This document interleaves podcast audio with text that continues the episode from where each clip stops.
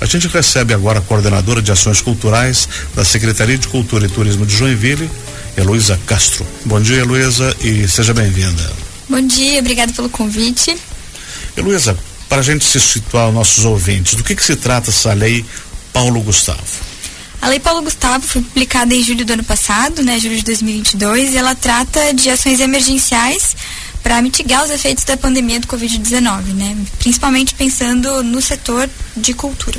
Uhum. Essa é uma iniciativa de quem, essa lei, Paulo Gustavo?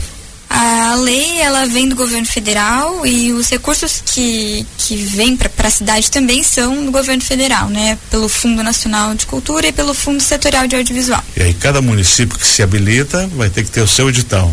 Isso mesmo. Para receber o recurso, os municípios precisam enviar um plano de ação na, na plataforma TransferGov e que é, no momento está aberta para envio dos projetos.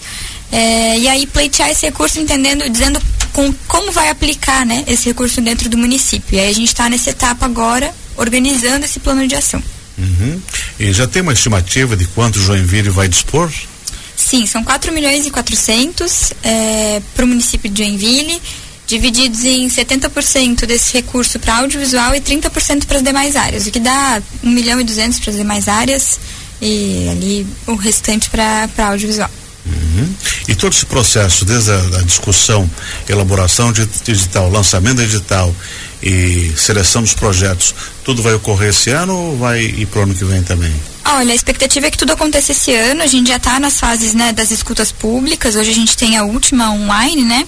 Mas a gente já fez uma primeira audiência pública em abril desse ano na Câmara de Vereadores e aí a gente já fez também quatro escutas presenciais com a comunidade para entender, é, porque até o artigo 4 da lei, ela prevê que a gente faça essas escutas para construir, uhum. inclusive, os mecanismos de, de seleção, né, do edita, dos editais, né, para a implementação da lei, de forma participativa. Então, a gente já tem feito essas escutas para dar tempo de conseguir chegar dentro desse cronograma, receber o recurso na cidade, publicar o edital, para que então as ações sejam é, iniciadas pelo menos nesse ano. Heloísa Castro, hoje às sete e meia da noite, vai ter uma escuta pública online. É, por qual canal e como é que se participa e quem pode participar? Todos podem participar e podem acessar pelo canal do CMPC Joinville, CMPC Joinville no YouTube. Uhum. E as que foram, as presenciais que foram realizadas antes, antes nas regiões da cidade aí, foi boa participação, receptividade, surgiram boas ideias? Sim, a gente assim tem recebido é, até parabenizações assim pela, pela iniciativa, que na verdade vem pela lei, né? A gente foi empurrado pela lei a realizar, o que tem sido muito proveitoso. As escutas elas é, são têm, têm iniciado ainda um pouco mais tímidas, porque muitas pessoas não estão acostumadas a poder participar dessa fase de construção, né, da elaboração do edital. Uhum. Então ainda é uma cultura a ser estabelecida. Geralmente assim. recebem pronto, né? Isso, e aí reclamam também às vezes de como tá é. o formato, o critério. É bem isso. E, e, essas discussões, mas tem sido, tem sido bem proveitoso, assim. A gente, em algumas a gente teve mais participação, mais adesão da comunidade, em outras não. Mas a gente também tem um formulário online rolando para que quem não pôde estar presencialmente possa contribuir também de de forma remota, assim, né? E é com esse formulário, mesmo nas escutas presenciais, para quem não pode responder online, a gente já entrega o, o formulário físico, para que possa preencher, a gente possa mensurar as respostas, né, mais tabeladas também, de, das, com relação às opiniões e entender quais são as, as vontades, né, para onde as pessoas têm interesse, os interesses, né, das categorias dentro do edital também. Uhum.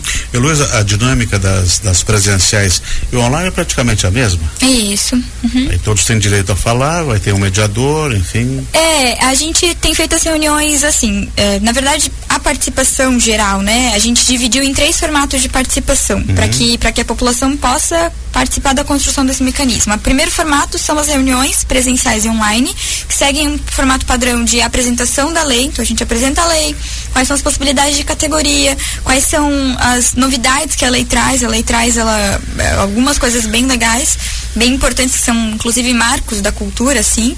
É, depois disso, a gente tem a consulta pública, que é o formulário online as pessoas podem responder remotamente. Qual é o endereço do formulário? Dá tempo ainda? Não dá mais? Esse formulário, sim, ele está disponível até segunda-feira. O formulário está no site da Prefeitura. Uhum. Pode pesquisar a Lei Paulo Gustavo no site da Prefeitura, você vai encontrar vai lá. Link, uhum, vai ter o link. Uhum. Então ela pode preencher o formulário no Google Forms, né? E, ela, é, e ali a gente já consegue medir e aí, esse segundo formato. E o terceiro formato é um formato bem importante que também é direcionado a grupos e comunidades específicas. Então, quem quiser ter é, um grupo, a universidade, a gente vai estar na semana que vem, no dia 12 à noite, na Universidade, na Unisociesc, fazendo uma escuta qualificada, uhum. que é um fórum específico, um fórum para aquela comunidade. A gente também já esteve na Assis, no Núcleo de Cultura. Provavelmente faremos também mais uma escuta qualificada. A gente também já está em contato, é, fazendo uma articulação com a com a comunidade indígena, a comunidade quilombola, para poder também fazer essas escutas e entender, porque como a lei ela prevê, é, uhum. ela prevê percentuais né, de cotas para negros e indígenas, por exemplo, a gente precisa entender também como uhum. essas pessoas gostariam de, de se inscrever, quais seriam os critérios ideais, né?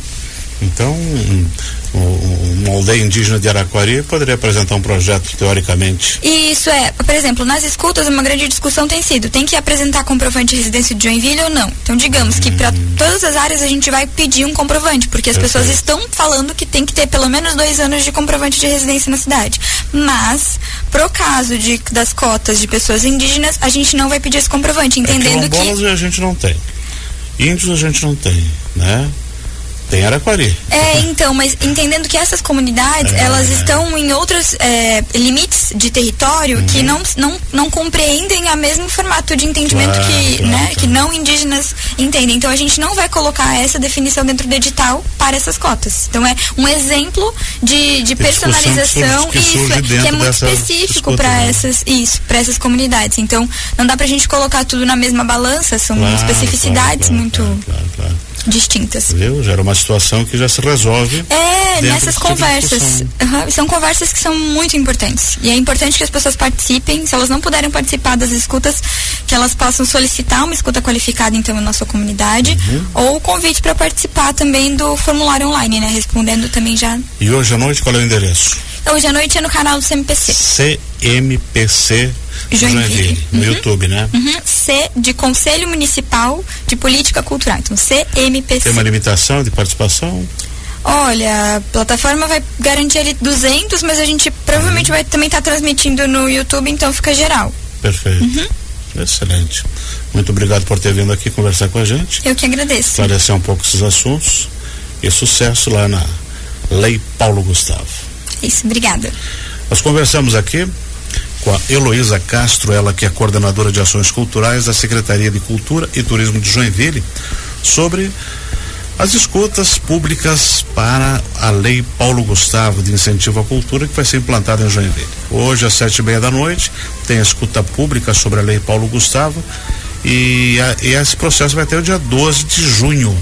Está aberto a consulta para quem quiser participar. É só você entrar no site do YouTube do CMPC de Joinville e participa com suas ideias ou para tirar suas dúvidas. Também tem um formulário que você acessa em joinville.sc.gov.br. É só digitar lá Lei Paulo Gustavo que vai aparecer e você pode dar a sua opinião e a sua sugestão.